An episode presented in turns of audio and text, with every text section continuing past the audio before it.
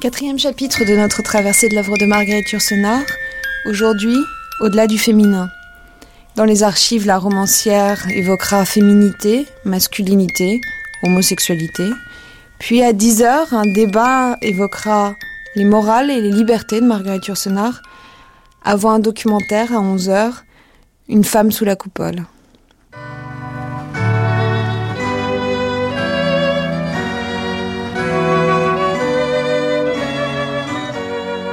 Mémoire sonore de Marguerite Yourcenar.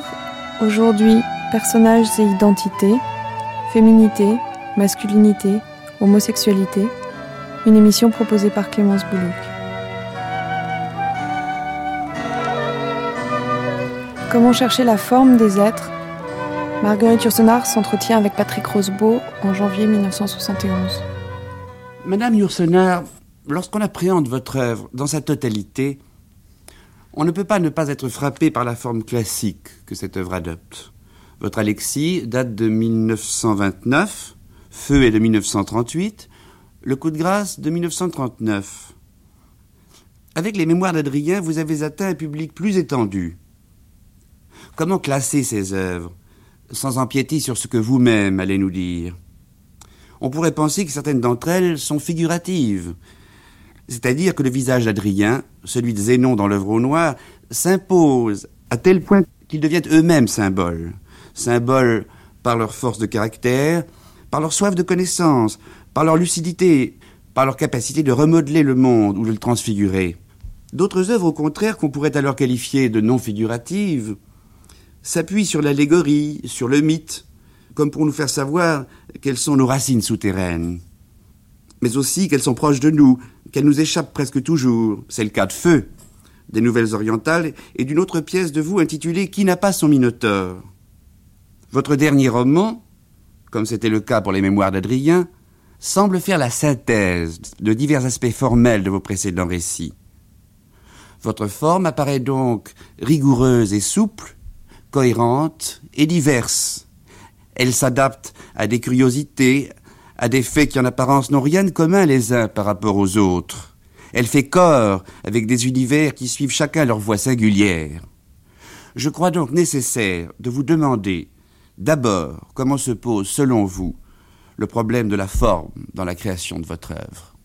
Ce problème de la forme joue particulièrement un rôle dans la pensée critique en France, et à mon avis, on lui donne souvent une place trop importante le respect euh, de nos compatriotes pour la littérature est tel que quand on a dit qu'un livre est bien écrit, on a tout dit. En réalité, pour moi, il n'y a pas d'antithèse forme-contenu. La forme d'un être est l'aspect tangible et visible que représente sa nature. Cet épagnol qui est à côté de moi, nous le reconnaissons en tant qu'épagnol par sa forme, c'est par sa forme qu'il est ce qu'il est et non un Saint-Bernard. Quand nous regardons dans un musée un Rembrandt, une vieille femme de Rembrandt, ou au contraire la victoire de Samothrace, cette pensée admirable que le peintre ou le sculpteur a voulu nous transmettre, d'un côté le pathétique de la vieillesse, de l'autre l'idée d'une sorte de tempête faite femme, nous ne les connaissons que grâce à la forme, c'est-à-dire d'un côté un lacis de rides et de l'autre au plissement des étoffes emportées par le vent. S'il n'y avait pas cette forme peinte ou sculptée, il n'y aurait ni pensée, ni œuvre, ni chef-d'œuvre. Il en est de même pour ce qui nous concerne dans la vie, c'est par la forme que nous nous reconnaissons, comme c'est par nos actions que nous nous attestons tels que nous sommes.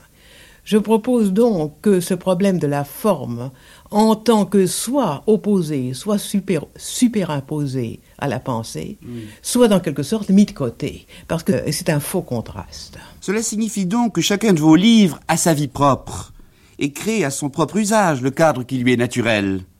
C'est en effet un faux problème d'opposer la forme d'une œuvre à la pensée qui l'anime en profondeur, et c'est particulièrement vrai en ce qui vous concerne. Pour ne citer qu'un exemple, la forme d'Alexis n'est pas la forme de feu.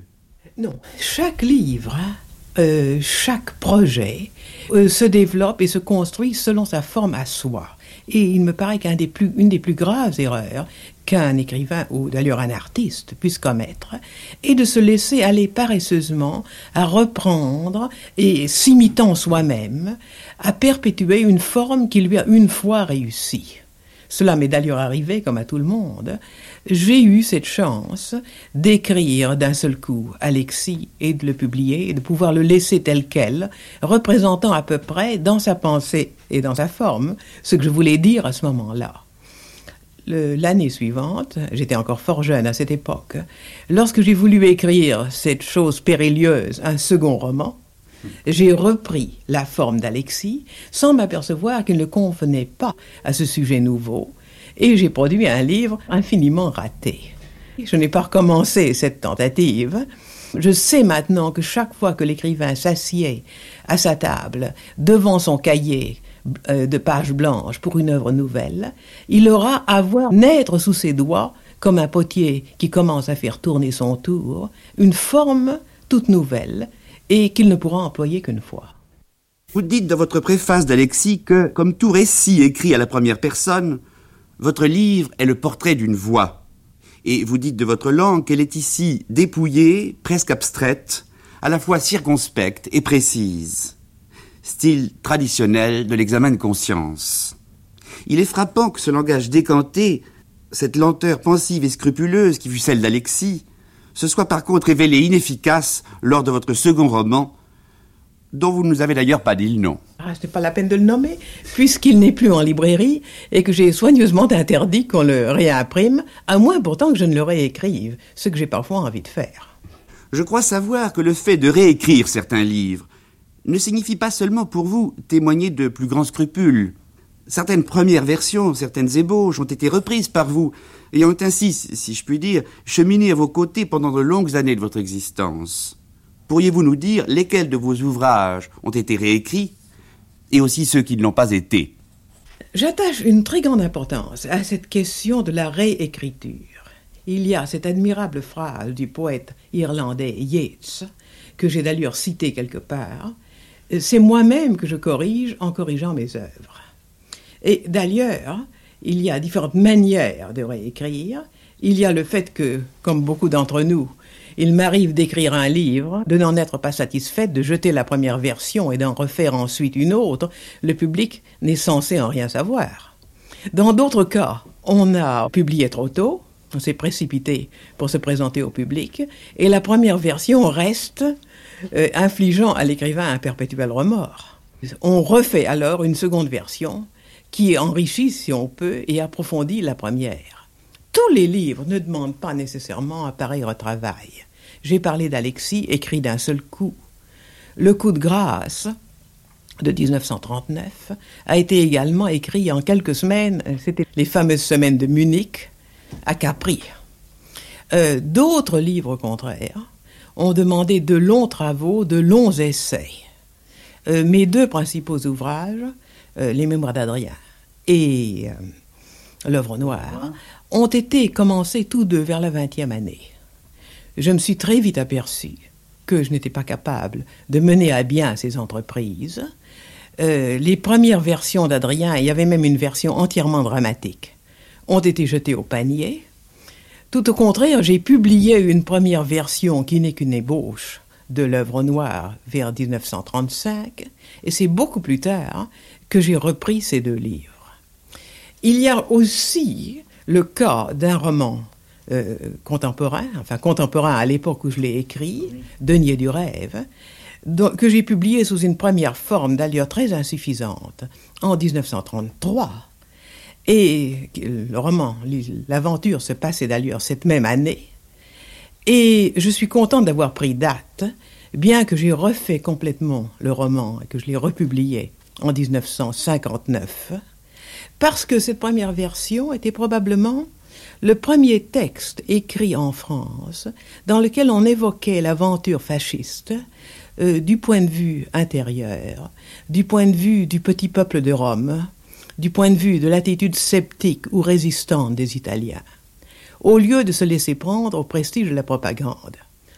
Je dois dire que ce petit roman qui sous sa première forme était, comme je le disais, très insuffisant, a eu l'honneur, grâce à cette audace, si l'on peut dire, d'attirer les foudres de la critique. Et qu'un critique alors fort connu a déclaré avec fermeté dans un journal d'alors qu'il espérait que ce petit livre serait vidangé avec les derniers restes de la liberté. Je dois avouer que c'est cette espèce de furie contre cette première et insuffisante version qui ne méritait pas tant d'honneur qui m'a décidé plus tard à réécrire le livre. Vous dites dans votre carnet de notes ajouté aux mémoires d'Adrien que la seule phrase que vous ayez conservée de, votre manuscrit de 1934 est celle-ci. Je commence à apercevoir le profil de ma mort. Vous n'abandonnez pas vos personnages une fois votre dernière page écrite. Ainsi, je me suis aperçu que dans la postface de Rendre à César, qui est la version pour le théâtre de Denier du Rêve, vous nous donniez une sorte d'état civil des personnages de votre pièce. Elle nous donnait ainsi une vision partielle de leur destinée, c'est-à-dire du lieu et de la date de leur mort. Quel sens profond donnez-vous à ces précisions? Je crois assez naïvement à mes personnages, et je suis toujours très frappé du fait que dans une œuvre littéraire, nous les enfermons dans une tranche de temps. Nous voyons un personnage que nous conduisons pendant un certain nombre de jours ou d'années au travers une aventure, mais nous ne parlons pas, il y a en deçà de cette tranche de temps son passé, et au-delà son avenir. Bien entendu, quant à son passé, nous tâchons par des allusions bien choisies de faire comprendre au lecteur en quoi son passé consistait. Pour son avenir, au contraire, nous n'avons généralement rien à dire. Mais il arrive dans un certain nombre de cas, surtout quand on est comme moi quelqu'un qui joue sur un clavier d'un certain nombre de personnages, qui les reprend continuellement, qu'on en arrive à cette situation qui a été la mienne pour Denier du Rêve. J'avais écrit en 33 l'histoire d'un groupe humain, d'un groupe euh, d'Italiens vivant euh, l'aventure fasciste. Certains de mes héros, naturellement, étaient morts avant la dernière page, comme il se doit dans toute aventure tragique. D'autres, au contraire, survivaient. Et quand j'ai repris l'ouvrage en 1959, je me suis dit bien naturellement, qu'a-t-il pu arriver à ces gens-là entre 1933 et nos jours? Qu'ont-ils fait pendant cette période agitée? Et alors j'ai pu ainsi euh, voir s'amorcer ce qu'avait été la suite de leur destinée. Et j'avoue qu'il m'arrive encore quelquefois de penser à une suite d'une suite, à un roman dans lequel j'évoquerais ce que seraient ces personnages, non plus même jusqu'en 59, mais jusqu'à nos jours. Je pense encore à ce que vous dites à la fin de votre carnet de notes sur Adrien ne jamais perdre de vue le graphique d'une vie humaine qui ne se compose pas, quoi qu'on dise, d'une horizontale et de deux perpendiculaires, mais bien plutôt de trois lignes sinueuses, étirées à l'infini et divergeant sans cesse. Ce qu'un homme a cru être, ce qu'il a voulu être, et ce qu'il fut. Et sans doute il est naturel que dans ces conditions, le dialogue entre vous-même et vos personnages ne soit interrompu que par leur mort que vous désiriez les suivre aussi loin que vous le pouvez. Certains même doivent continuer à vous rendre visite. N'est-ce pas le cas d'Adrien? Je reçois de fréquentes visites de mes personnages. Ils sont presque toujours à côté de moi, mêlés à la foule de mes amis. Et il m'arrive souvent de penser à eux, de me retourner vers eux chaque fois que les épisodes de ma propre vie, que les circonstances, que les lieux où je passe me les ramènent en quelque sorte. Mais je dois dire que mes euh, conversations avec Adrien ont toujours été un peu plus formelles, un peu plus distantes qu'avec d'autres personnages, car enfin on ne dérange pas l'empereur pour si peu.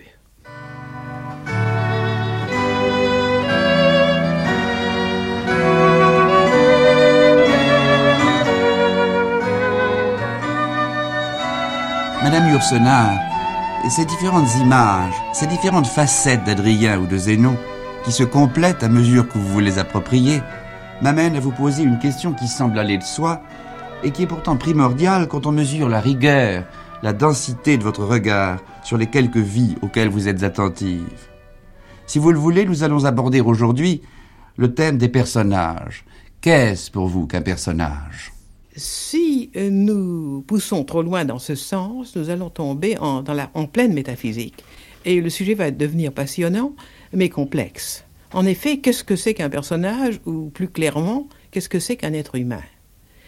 Est-ce, comme le veut Marcel Proust dans son grand roman, ou comme le veut aussi, mettons, par exemple, la philosophie bouddhiste, une sorte d'agglomérat, une sorte de paquet de sensations, d'émotions, de souvenirs, qui n'a rien en lui-même de consistant, qui est fait entièrement du reflet des situations, des circonstances, du milieu sur lui, ou est-ce que c'est au contraire, comme euh, par exemple, si vous voulez, dans les grands tragiques grecs ou dans les poètes tragiques français du XVIIIe siècle, comme chez Corneille, si vous voulez, euh, un noyau solide euh, représentant une sorte d'entité presque inaltérable qui s'oppose au reste du monde et résiste aux circonstances. Il y a bien entendu du vrai dans les deux positions, et la plupart des êtres sont tour à tour l'un et l'autre. Comment établissez-vous en quelque sorte une hiérarchie entre vos personnages? Cette question est très importante. Il est certain que tout écrivain établit, même sans le savoir, une certaine hiérarchie et classifie ses personnages d'après les vertus euh, qu'il admire le plus ou les défauts qui lui sont le plus sensibles en eux, allant ainsi, euh, en quelque sorte, de la poésie pure à la satire pure dans la description de tel ou tel personnage. En ce qui me concerne, et quand je regarde en arrière, que j'essaie de me faire une idée de ce que j'ai fait, ce qui n'est déjà pas si facile, je m'aperçois évidemment que les personnages euh, les plus évolués, si je peux dire, sont ceux qui possèdent le plus d'intensité et le plus de lucidité dans l'intensité, si je puis dire. Et qu'au contraire, les plus lourds, les plus épais, les plus médiocres, enfin, sont ceux qui sont davantage incorporés, si j'ose dire, aux erreurs de leur temps ou aux routines habituelles de leur temps. Le personnage le plus maltraité, si j'ose dire, est celui de Thésée dans la pièce intitulée Qui n'a pas son minotaure. Le titre même, d'ailleurs, qui est celui d'un crieur de rue, enfin d'un euh, marchand qui vend des jouets dans les foires, montre à quel point la pièce est une satire. Et le personnage de Thésée, qui a été présenté de façon si noble par un certain nombre de poètes, hein, entre autres Shakespeare dans Le songe d'une nuit d'été, ou si dignement par Racine dans Phèdre, devient ici le personnage même de l'homme médiocre, l'homme qui se trompe sur tout et en particulier sur lui-même, et qui se promène dans le labyrinthe sans se rendre compte qu'il est dans les replis de sa conscience, et qui voit passer les personnages de sa vie euh, comme autant de masques grotesques, sans se rendre compte de quoi il s'agit, et se trompe en quelque sorte à tous les tournants. En somme, l'opposé même d'Adrien qui, lui, à chaque moment de sa vie, se construit.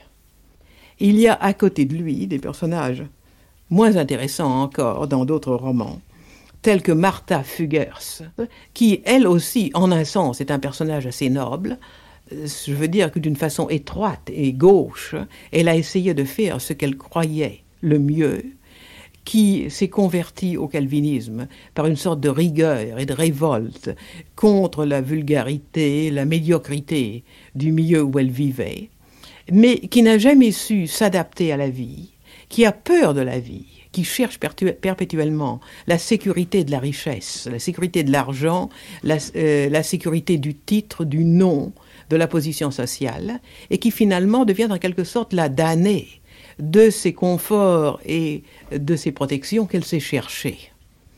Et dans un autre type féminin, euh, et dans un roman cette fois moderne, il y a Angiola Fidels, qui est aussi une damnée, qui est la jeune actrice ambitieuse qui sacrifie tout au succès sans même savoir qu'elle le sacrifie, car elle ne connaît pas d'autres valeurs. Et pour qui le reste de la vie et le reste des êtres humains n'existent pas ou ne sont que des objets et des marchepieds. Je note d'ailleurs qu'Angiola et Martha ont l'une et l'autre connu une enfance extrêmement sombre et qui euh, explique en quelque sorte cette damnation. Oui, il y a un élément de revendication et de révolte contre l'injustice, même chez ces êtres qui, au fond, tombent dans une injustice et dans une dureté différente. Et c'est ce qui fait peut-être qu'il arrive qu'on trouve assez souvent dans ces différents romans dont nous parlons là, euh, ce groupe dont je parlais déjà à propos d'Electre, ce groupe de jeunes gens révoltés, luttant contre l'injustice dont ils se sentent victimes et créant en sorte un milieu subreptice. Dans Denier du rêve, c'est le groupe de Marcella, la révoltée politique, de l'idéaliste Carlos Tevo, de Massimo, et même du mari de Marcella, qui, quoi qu'il appartient à un groupe politique opposé, par intérêt pour sa femme, par euh, loyauté envers elle, quoi qu'elle l'ait quitté, euh, frôle en quelque sorte ce groupe subvertisse. Dans euh, Feu, où nous retrouvons ce même groupe avec la servante Léna et les deux conjurés athéniens, Harmodius et Aristogiton, et nous le retrouvons aussi dans l'œuvre noire avec les jeunes moines hérétiques et débauchés et les jeunes filles dont ils s'entourent et qui, euh, qui, entraînent en quelque sorte dans leur sillage Zénon, qui pourtant n'est pas leur complice, mais qui, par le fait qu'il comprend parfaitement à quelle rigueur ils sont euh, sujets et quel danger ils courent, est plus ou moins entraîné dans leur orbite, au moins pour tâcher de les sauver. On peut voir dans votre œuvre un certain nombre de personnages ayant soit des préférences homosexuelles, soit une expérience homosexuelle. Je crois que de nouveau, quand on essaie de regarder l'ensemble d'une œuvre, quand l'auteur lui-même essaie de regarder l'ensemble de son œuvre et de voir quels thèmes ont, prédominé, il est souvent lui-même assez perplexe. Mais que, en ce qui concerne ce que nous appelons, dans le langage du XXe siècle, l'homosexualité, il est bien certain qu'il s'agit là d'un sujet qui a été réservé en quelque sorte, pour ne pas dire tabou, dans la littérature, ce qu'on appelle sérieuse, depuis des siècles. Et que par conséquent, il est assez intéressant pour le romancier moderne de le regarder en face et de tâcher de voir quelle part il joue dans la vie humaine en général. Euh, ceci dit, il est bien certain que du moment que nous cessons d'accepter les tabous de langage et que nous regardons ce comportement comme n'importe quel autre, nous nous apercevons qu'il devient très difficile de l'étiqueter, comme il est difficile d'ailleurs d'étiqueter n'importe quoi. Par exemple, quand je regarde dans mes propres livres les personnages ayant des préférences ou des expériences de ce genre, comme vous le dites, je m'aperçois d'un certain nombre de choses. Tout d'abord qu'ils sont tous différents les uns des autres, Ensuite, qu'ils ne sont pas, au sens propre du mot tel qu'on l'entend aujourd'hui dans la littérature populaire et dans la psychologie de drugstore, qu'ils ne sont pas des homosexuels. Ils sont bisexuels. C'est-à-dire que même le jeune Alexis, qui considère la liberté sur ce point comme une part intégrale de sa liberté d'artiste, de ses chances de vivre librement son existence de musicien, et d'échapper aux contraintes de son éducation trop rigide, et néanmoins un jeune homme qui laisse derrière lui une jeune femme qu'il respecte et que jusqu'à un certain point il aime, et un jeune enfant. Dans Éric de Lomont, le personnage du coup de grâce, nous nous trouvons beaucoup plus devant un personnage nettement marqué par une préférence, mais elle est d'un tout autre ordre. Éric est essentiellement un guerrier c'est un jeune Allemand en lutte contre les armées bolcheviques à l'époque des guerres baltes. Et il a recréé en lui, dans le désespoir d'un garçon qui a en somme perdu euh, toutes les, les, fondations même de sa vie, qui a vu s'écrouler le monde auquel il appartenait, euh, qui a recréé en lui une sorte de mystique de chevalier porte-glaive, de membre de l'ordre teutonique, et qui considère son attachement pour son camarade Conrad comme une sorte de camaraderie militaire qui est pour lui un sentiment presque sacré.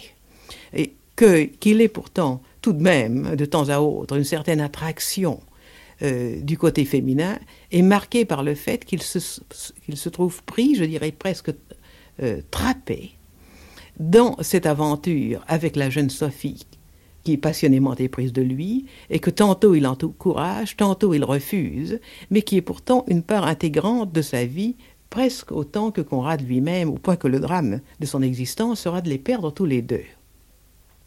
Euh, dans Adrien, nous sommes avec un personnage pour qui la vie des sens, enfin je dirais presque même la débauche, était une partie acceptée, pas très glorieuse, mais enfin normalement acceptée, réalistiquement acceptée dans le monde romain, et qui, d'autre part, en tant qu'admirateur passionné de l'ancien monde grec, se retourne vers l'idéalisme grec, vers ce qu'on a appelé, d'un mot comme un autre, l'amour grec, c'est-à-dire vers l'attachement passionné de nouveau pour un compagnon qui est souvent, ou qui avait été autrefois idéalement, un compagnon d'armes.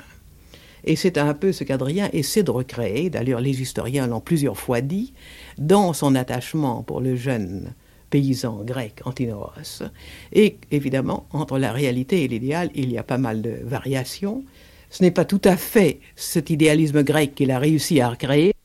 Il y avait le drame du dévouement passionné du sujet tel qu'Antinoos à son maître, l'empereur, presque le dieu tel qu'était Adrien, et des complications de la vie de cour dans lesquelles euh, Antinos n'était tout de même qu'un favori comme un autre qui avait à lutter désespérément pour se défendre. Nous sommes là dans un monde peut-être pas tellement différent de celui de notre XXe siècle, mais où les problèmes tout de même se posent autrement.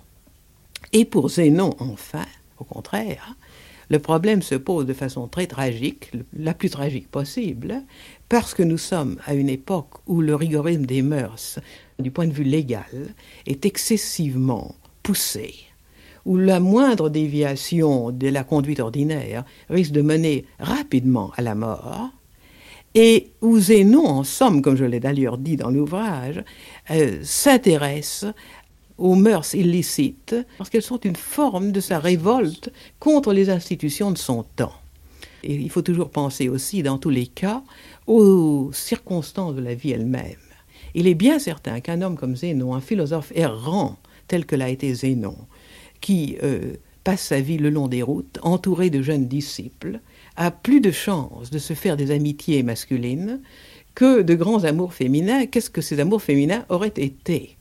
Est-ce que ça aurait été les ribauds dont il parle et qu'il méprise beaucoup, ou bien est-ce que ça aurait été de bonnes bourgeoises avec lesquelles il aurait eu une liaison secrète cachée dans l'armoire du rez-de-chaussée? Ce qui n'aurait pas convenu à un philosophe, il faut bien le dire. Il y a là des difficultés qui sont aussi des difficultés sociales d'époque. Zénon, néanmoins, nous rappelle qu'il ne faut pas trop se préoccuper de ces particularités, que les êtres choisis au cours de notre vie dépendent en grande partie de certains hasards, et il réunit un peu sur le même plan certains jeunes hommes auxquels il a été attaché, certaines femmes qui ont été presque des compagnons, comme la dame de Freuseux, la suédoise, euh, savante, herboriste et guérisseuse, qui en effet aurait pu être son infirmière idéale. Tout cela est plus compliqué qu'on ne pense. Et là, ma préoccupation, comme partout, est de tâcher de voir exactement les caractéristiques des émotions de chaque personnage et en même temps de ne jamais les étiqueter, de ne jamais les faire tomber dans un type quelconque qui devient bientôt caricatural.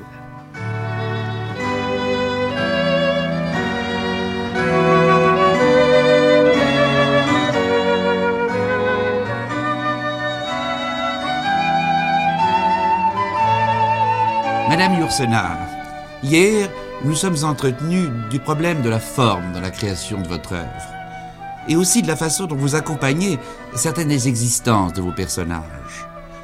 Un certain nombre d'entre eux n'en sont pas moins solitaires. Certains angles de vision, certains éclairages que vous projetez sur eux manifestent l'incommunicabilité à laquelle ils sont réduits. Ce monde de visionnaires et de solitaires vous paraît-il présenter quelque affinité avec ce qu'on a coutume d'appeler, sans doute improprement, le nouveau roman? Chacun fait ce qui lui plaît. Et il est bien certain que le nouveau roman est une expérience intéressante, comme toutes les expérimentations, comment dirais-je, dissociantes, qui ont été faites à notre époque dans les arts ou dans la littérature. J'irais même jusqu'à dire, paradoxalement, que je leur reprocherais à toutes d'être allées à la fois très loin et pas assez loin. Mais en ce qui me concerne, non. Parce que je me méfie de toutes les étiquettes, de toutes les catégories, de tout ce qui s'intitule nouveau, comme d'ailleurs de tout ce qui s'intitule ancien, et que ma persuasion que l'œuvre doit passer par le champ magnétique et la voix des personnages m'interdirait de chercher aucune catégorie du même genre. Vous avez parlé tout à l'heure du ton, la variété des voix. C'est pour moi un point très important, et je pourrais faire remarquer que soit qu'il s'agisse d'une œuvre écrite à la première personne, comme Adrien ou comme Alexis, ou d'une œuvre écrite dans un style impersonnel narratif, comme l'œuvre noire, ou comme Denier du rêve, dans les deux cas, le style est néanmoins celui des personnages. C'est-à-dire que même quand c'est moi qui est censé parler, le ton de voix, l'inflexion même, le point de vue, reste continuellement dans la narration, celui du personnage dont il s'agit. Il y a une espèce d'humilité devant le personnage qui m'importe beaucoup. Et cette humilité vient sans doute du grand souci de justesse qui est en vous, qui vous possède, en ce qui concerne l'ossature même de chacun de vos personnages. Je crois que vous avez un sens très aigu de la fragilité qui se cache derrière leur exactitude. Vous avez écrit à propos d'Adrien S'interdire les ombres portées. Et c'est ainsi que vous intervenez aussi peu que vous le pouvez dans ce qui est, à vos yeux, leur liberté intérieure, c'est-à-dire leur vie ou leur vérité profonde. D'autre part, je crois savoir que vous publierez l'an prochain deux nouveaux volumes de théâtre. Ne craignez-vous pas de le faire à une époque où l'on parle presque constamment de crise du théâtre? Tout est perpétuellement en état de crise. Et on nous parle beaucoup, évidemment, non seulement de la crise, mais même de la mort du théâtre, tout comme on nous parle beaucoup de la mort de Dieu. Je crois que l'un et l'autre se portent assez bien. Et je m'inquiète presque qu'on ne nous parle plus, pas plus souvent de la mort de l'homme, qui me paraît infiniment plus inquiétante et peut-être plus près de nous si nous continuons sur le chemin dans lequel nous nous sommes lancés. Mais euh, quant au théâtre, il me paraît une nécessité par trop grande de l'esprit humain, de l'émotion humaine, ce besoin de dialoguer avec autrui, qui est essentiellement la base même de la forme théâtrale, existe trop profondément en nous pour que le théâtre soit jamais véritablement en danger. Cette appréhension anxieuse que suscite en vous la mort de l'homme, ou du moins ses approches, me fait souvenir de certains dialogues poignants entre Zénon et le prieur des Cordeliers, à propos du fanatisme des hommes, ou bien de leur indifférence vis-à-vis des uns des autres. Dans ce tintouin de paroles, ce fracas d'armes et parfois ce bon bruit d'écus, déclare Zénon, ce qu'on entend encore le moins, ce sont les cris de ceux qu'on rompt ou qu'on tenaille. Tel est le monde, monsieur le prieur. L'angoisse, la pitié devant la misère des temps, une colère triste, ce sont bien là les sentiments du prieur. Et je conçois que dans ces conditions, la mort de l'homme vous préoccupe davantage que la mort du théâtre. Quittons, si vous le voulez bien, le domaine du théâtre pour entrer dans celui de la poésie. Vous avez écrit des poèmes en maître classique. C'était peut-être des œuvres de jeunesse. Non, pas nécessairement. Euh, j'écris assez rarement des poèmes. Il m'arrive de temps à autre, pourtant, d'en composer un, tantôt en maître libre, tantôt en maître classique.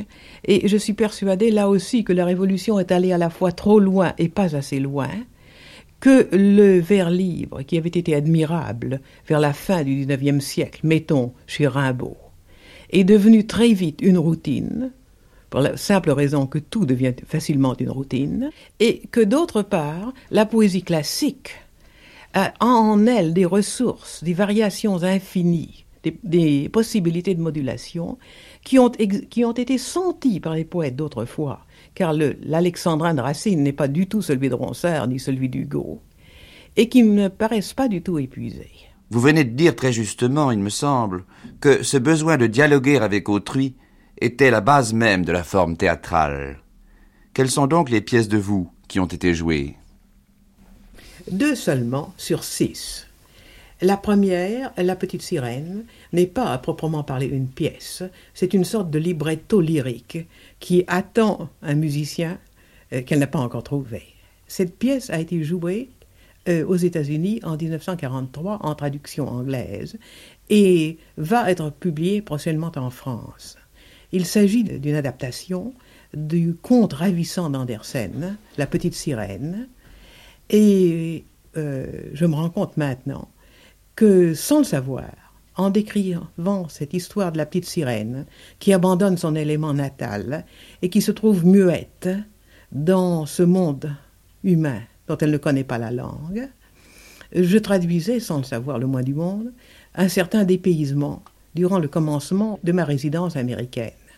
La pièce a été admirablement montée à Hartford, au euh, Connecticut, par ce grand animateur américain qui était Everett Austin, qui a été aussi un grand directeur de musée et le grand introducteur de l'art baroque aux États-Unis.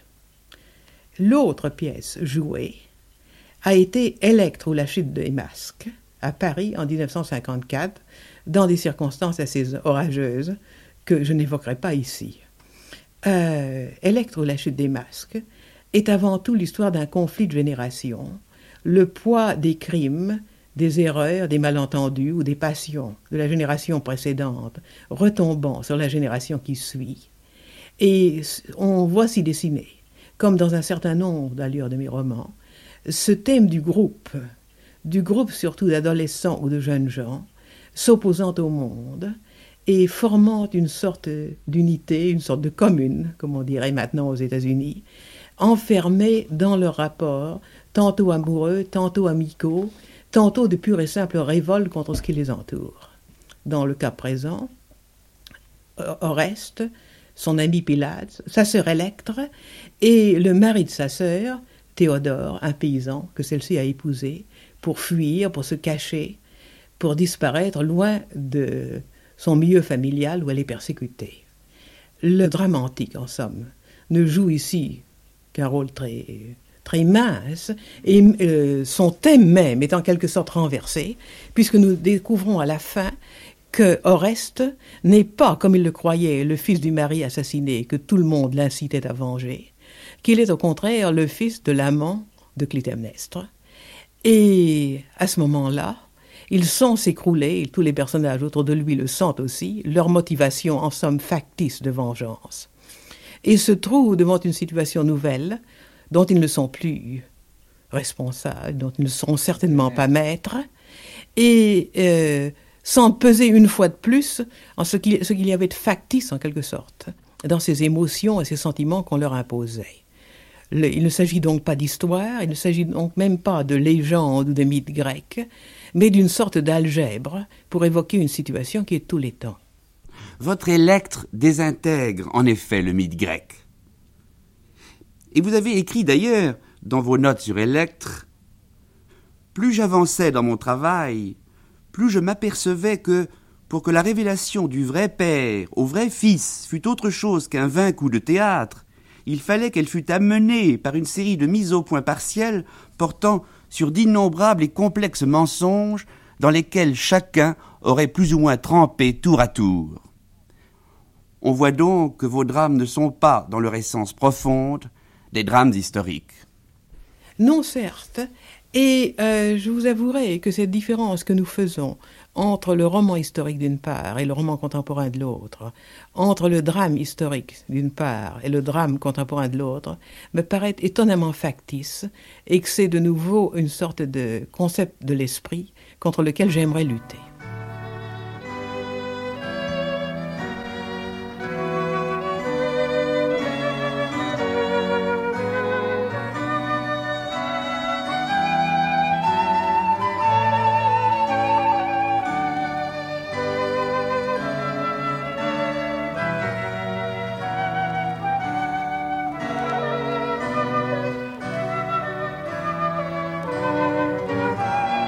Autour de la figure de Zénon, Marguerite Yourcenar traque les rapports entre hommes et femmes. C'est avec Françoise Favier dans Elle et lui le 3 janvier 1969.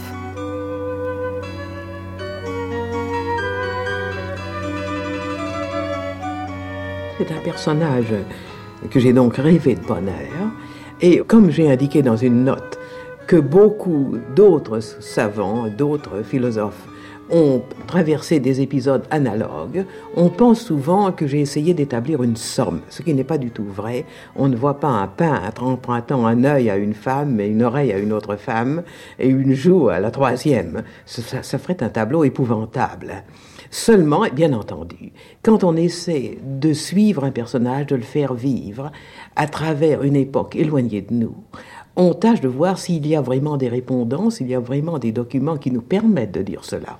Ainsi, par exemple, la naissance illégitime de Zénon, j'étais très contente de voir qu'elle correspondait à celle d'Erasme.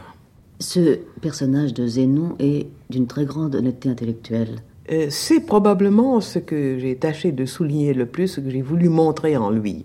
Un homme, euh, un esprit ouvert, enfin. Un homme sans préjugés ou qui tâche de se débarrasser des préjugés.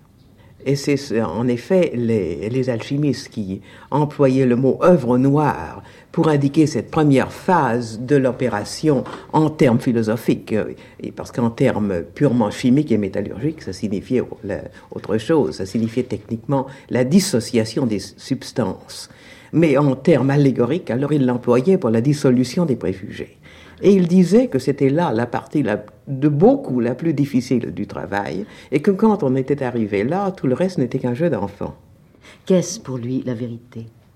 D'abord, Zénon est un savant, c'est un médecin, un chirurgien et un physiologiste, à une époque où la physiologie était une science tout à fait nouvelle, enfin en train de se rénover complètement. Et il y a un élément empiriste. Il veut savoir les choses, il veut s'approcher d'elles, les connaître de très près, dans le détail. Il travaille, il fait des expériences sur la circulation du sang, il en fait sur l'attraction de l'eau par les plantes, qui était une grande préoccupation de l'époque aussi. Il en fait sur des questions de métallurgie, enfin des travaux d'ingénieurs. Et chaque fois, il s'agit de s'approcher de la vérité, de partir d'une expérience pour découvrir un coin nouveau de la connaissance. D'autre part, il est de plus en plus intéressé par les problèmes qui restent, même pour nous, assez insaisissables, les rapports de ce que nous appelons l'esprit et de ce que nous appelons le corps, enfin l'ordre même du monde, enfin les grandes questions finales que nous continuons toujours à nous poser. C'est un athée, Zénon. Ça dépend énormément de ce qu'on appelle athée. D'abord, là, Zénon lui-même change. À 20 ans, il est plus ou moins un jeune homme en colère, révolté contre l'enseignement de l'Église, et il copie soigneusement dans un beau cahier tous les textes d'athéisme qu'il a trouvés chez les philosophes grecs et romains. Ça, c'est un athéisme, euh, enfin, de jeune étudiant. Plus tard, quand nous le retrouvons à 40 ans, euh, il se pose des questions. Et ses réponses, naturellement, en tant qu'homme de science, vont plutôt dans le sens du matérialisme.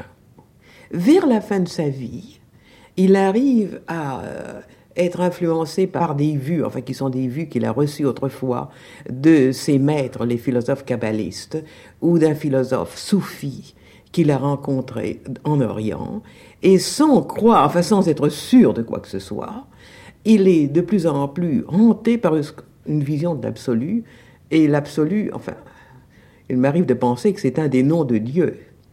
Et c'est peut-être ce qui explique que, tandis que dans, au début de sa vie, il était très prêt à faire des compromis pour vivre, même s'il le fallait absolument à mentir pour garder un protecteur, pour pouvoir continuer ses expériences et se voir subventionné, à la fin de sa vie, il refuse le compromis qu'on lui offre pour ne pas mourir, parce qu'enfin ce sens de l'absolu est devenu tellement grand qu'il ne peut plus supporter de se compromettre dans des choses qui maintenant lui paraissent louches.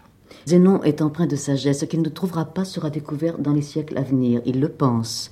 Mais en même temps, c'est assez paradoxal, il échappe à l'inertie du chercheur. Oui, il a forcément une vie, une vie intellectuelle et même une vie, enfin, dans l'ordre physique et pratique, très active. Est-ce que vous ne pensez pas que cette inertie marque toujours les chercheurs de notre époque et que toutes les découvertes qui ont été faites durant ce dernier siècle sont beaucoup plus le fait de la progression géométrique? Oui, il y a un grand danger de ce côté-là. Il est bien certain que la science a été en quelque sorte tellement rodée à notre époque et les contrôles mathématiques sont devenus si parfaits qu'on peut imaginer, et on rencontre de temps à autre, un chercheur sans grande initiative qui pourtant enfin, aligne des chiffres et euh, continue à, faire des expériences dans des domaines où il est soutenu en quelque sorte par toute la technique de son temps. Tandis que l'homme de la Renaissance avait continuellement à improviser, ce qui laissait évidemment un certain flou du point de vue scientifique tel que nous le comprenons de nos jours, mais ce qui liait aussi la science à, tout le comportement humain, au mythe d'une part, à la vie immédiate de l'autre, et produisait cet élément d'ardeur et cette immense diversité de recherche chez chaque savant qui nous frappe chez le savant de la Renaissance. Et cet élément d'ardeur, nous le retrouvons dans la vie affective des personnages. et dans leur rapport avec les êtres. Zénon voyage énormément. Quelle peut être cette vie affective et quels peuvent être ses rapports avec les femmes? Naturellement, dans la vie de Zénon, il y a d'abord sa mère, sa mère qu'il quitte très jeune, à laquelle il ne pense pas beaucoup, même je dirais presque pas du tout, pendant ses années actives, et puis vers la fin, vers le moment où il se rapproche de la mort, il lui arrive curieusement d'y repenser et de la plaindre, car il se rend compte qu'elle a eu une vie agitée et difficile. Et il croit la retrouver, euh, par exemple, euh, chez la petite jeune fille qu'il protège à la fin de sa vie, Idlette, qui elle aussi a, ou va avoir un enfant illégitime comme il l'a été lui-même, et elle est un peu pour lui, avant de mourir, une image de sa mère jeune. Mais en laissant de côté sa mère, quels peuvent être les rapports de Zénon en général avec les femmes? Eh bien, on se dit que pour un homme de ce type-là, la vie affective, les rapports avec les femmes devaient être assez compliqués. Car enfin, un philosophe, un savant pouvait évidemment épouser une bonne bourgeoise, comme Durer avait épousé une bonne bourgeoise de Nuremberg, qui allait d'ailleurs vendre ses gravures au marché. Mais enfin, on voit par les journaux de Durer qu'elle ne l'intéressait pas le moins du monde. Et il, était, il eût été très difficile pour lui de traîner cette dame de ville en ville et le long des routes. Alors quoi? Il y avait bien les prostituées, les filles, mais Zénon, évidemment, avait dû s'en lasser assez jeune. Il y avait toutes les histoires qu'on trouve dans les fabliaux ou dans les comédies de Machiavel, par exemple, pour donner un exemple littéraire c'est-à-dire l'adultère, les bourgeoises se cacher sous un lit ou derrière un tonneau pour retrouver la dame après le départ du mari. On voit mal un philosophe et un savant passant son temps dans ce genre d'aventure. Ça ne va pas du tout. Alors il y a la femme qui aurait pu être une compagne, enfin avec qui on aurait pu partager des idées, travailler. Ça, ça devait être prodigieusement rare. Dans le cas de Zénon, j'ai donc tâcher de mettre ce qui était enfin dans l'ordre du possible.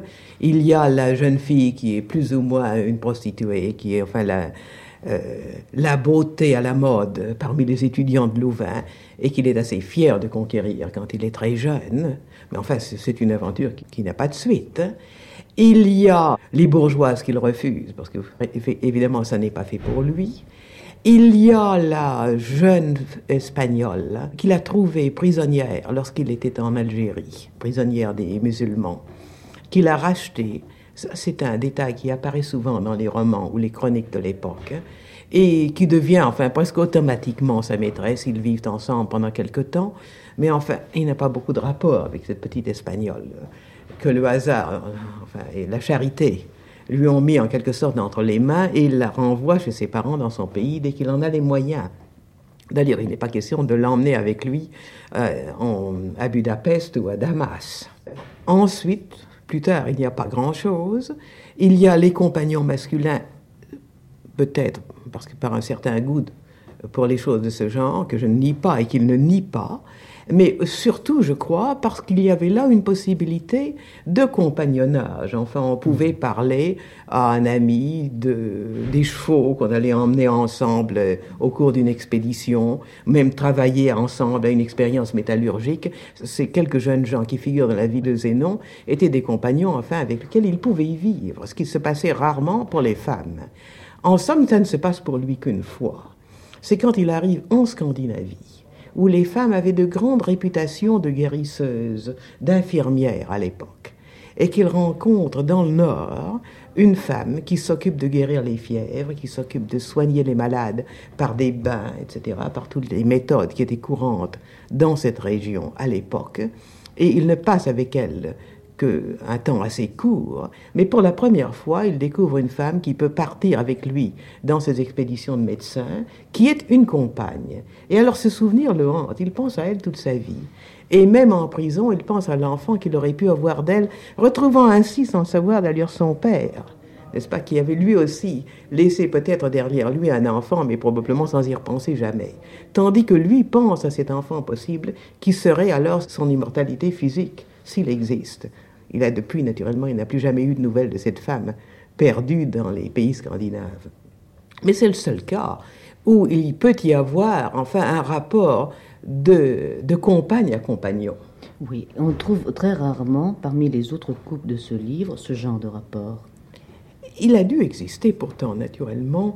Par exemple, dans le monde des banquiers, on voit assez souvent euh, des portraits de banquiers auprès duquel est assise une femme qui est probablement leur femme légitime, qui est en train d'épurer les comptes avec eux et de compter sans doute jusqu'au dernier sou. Et quelquefois, on a un peu l'impression que c'est peut-être aussi une courtisane qui voit ce qu'on pourra lui offrir parmi les gains de la journée. Et, là, il y avait peut-être des rapports, on discutait probablement ensemble des affaires. Dans le cas de la famille Fugers, j'ai essayé de montrer la femme Salomé, alors régnant, comme les femmes le faisaient alors, dans le, dans le ménage, ensemble dominant le mari en tout, sauf peut-être dans ses affaires auxquelles elle ne connaît rien, et jouissant de ce pouvoir que nous oublions trop, parce que quand nous parlons de la servitude des femmes dans le passé, nous oublions qu'elles étaient souvent effroyablement maîtresses dans la maison, maîtresses des enfants, maîtresses des servantes, et quelquefois maîtresses du mari, qui était important et puissant partout ailleurs, sauf chez lui. Et on parle beaucoup de la liberté des femmes à notre époque, mais est-elle aussi grande qu'on le dit? Je serais tentée de croire qu'elle ne l'est pas, parce qu'enfin, les femmes, je crois que d'abord il y a un long héritage de suggestion, qui peut-être dure encore. Il y a surtout le fait, il y a, il y a, quelque chose de très étrange, il y a un jeu de miroir, il me semble. Euh, les femmes se font une certaine image de la femme telle qu'elle croit que l'homme désire qu'elle soit. Et l'homme de son côté, enfin vous voyez. Ce qui fait qu'on se perd dans ce jeu de miroir et qu'on atteint très souvent à une espèce d'artifice, à une, à une image en quelque sorte conventionnelle. Et il me semble que en, matière de liberté, tout dépend des femmes elles-mêmes. Veulent-elles être à la fois une femme et un être humain? Ce qui me semble s'accorde très bien ensemble.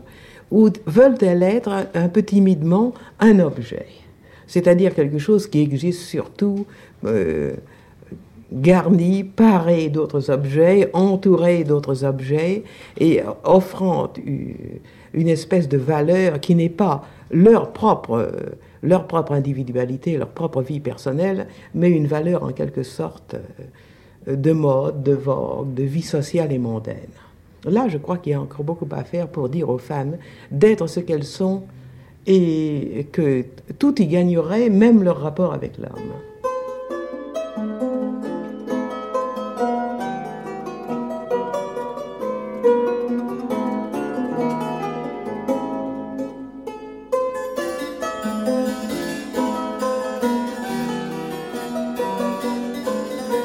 C'était les archives de Marguerite Yourcenar. Aujourd'hui, personnages et identités, féminité, masculinité, homosexualité.